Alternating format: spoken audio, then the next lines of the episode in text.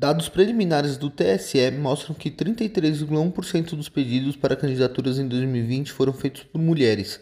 São 179.608 inscrições femininas. Os homens correspondem a 66,9% dos cadastros.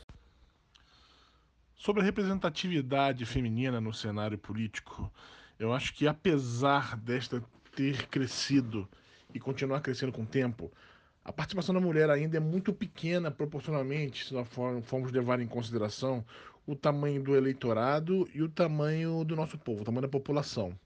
Então, apesar de não ser o ideal, esquecimento certamente já é algo a ser comemorado. É nítido que o número de candidatas vem aumentando nos últimos anos. Sobre o aumento no número de candidatas mulheres, é, a ocupação desses cargos de representatividade política fazem com que, aos poucos, a visualização da mulher nas posições de destaque e os preconceitos venham sendo, aos, venham sendo paulatinamente superados. Assim, então, constatamos que elas pouco a pouco estão conquistando o devido respeito na política. Isso se deve a vários fatores que culminaram no aumento de candidatas. Desta forma, concluímos que sim, elas podem alçar voos maiores e que de fato esse número tende a crescer para as próximas eleições.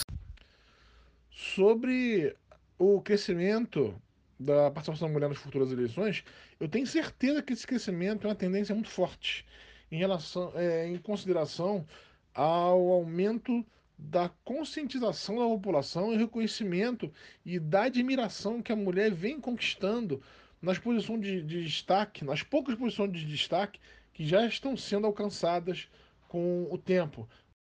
Encerra aqui com o Dr. Marcos Vinícius Peçanha, Evandro Felipe, de São Paulo para Embi Morumbi.